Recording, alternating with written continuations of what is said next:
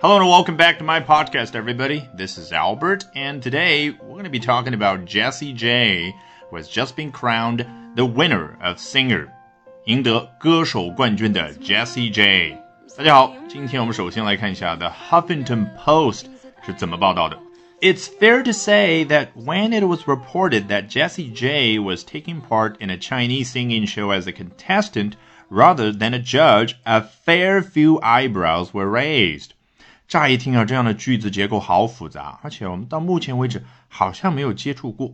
真的有这么难吗？我们回到开头看一下。It's fair to say that 到了这里，语感告诉你下面是什么样的一个情况，大概就是 something happened 啊，也就是说啊，你可以假设一个人站在那儿观察眼前发生的一幕，他得出了一个结论，叫 something happened，某事儿发生了。但是呢，他觉得这样说有点太过于武断了。他在前面加上 "It's fair to say that"，也就是说呢，得出这样的一个结论，这样去描述眼前发生的一幕，哎，是基本正确的。Fair 就是基本正确的意思啊，不是我们平常背单词最熟悉的那个啊。Fair 对应公平的、公正的，不是这样的。那这篇文章的作者看到眼前的一幕是怎么样去描述的呢？It's fair to say that 哦，我们看到后面紧接着的是 when，那我们知道 when 就是交代一下当什么什么事儿发生的时候，主要的主体是什么？是后面才会出现的什么什么事儿发生了？我们直接跳到后面，发现是 a fair few eyebrows were raised，这就是这位作者观察到的那个现象，他是这样描述的。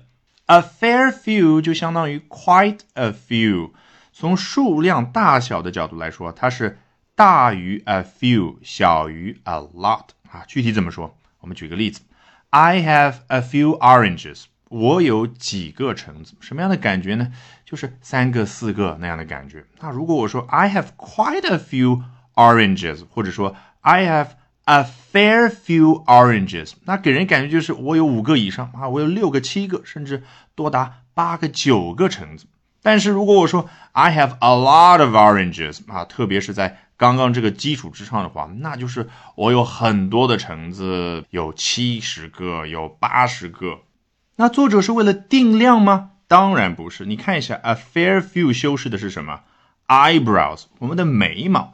A fair few eyebrows were raised，字面意思翻译过来就是好几个眉毛被抬起来了。什么意思呢？英语口语当中有个短语叫 raise one's eyebrows，啊，这是西方人、美国人、英国人经常会做的一个面部表情的动作，就是把自己的两个眉毛往上抬啊。你去查一下词典里面的翻译叫什么，表示惊讶或轻蔑。我们读上去之后感觉还是很难理解，具体的原因是什么呢？就是因为我们东方人，我们东亚人啊，很少会做这样的一个动作啊。我们都知道，西方人相对于我们而言，面部表情的那个幅度啊，要比我们夸张，要比我们大，是不是？另外一个方面呢，他们的生理构造跟我们不一样，人家眼睛呢比较抠，所以这个眉毛下方上方部分呢，就活动的范围比我们大。他们很多时候喜欢把眉毛抬上去，去表示什么？表示惊讶，表示不以为然。那我如果这样讲，你还是不能够很明白，没有关系。下一次你去看美剧电影，下一次你去跟这些老外交流的时候，你注意观察一下人家的面部表情，这一点是跟我们很不一样的。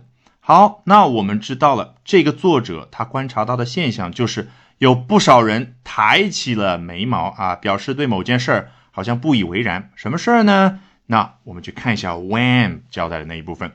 It was reported that something happened. 某件事被报道发生了。什么事儿呢？Jessie J was taking part in a Chinese singing show as a contestant rather than a judge. Jessie J 以一名 contestant 参赛选手，而不是一位评委的身份，参加了一个中国唱歌的秀。好，接着往下。But not only did the British singer take part. She's also gone on to win it。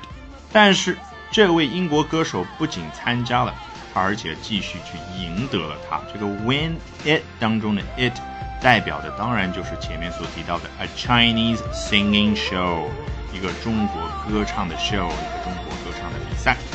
Alright, with that, we have come to the end of this edition of Albert Talks English.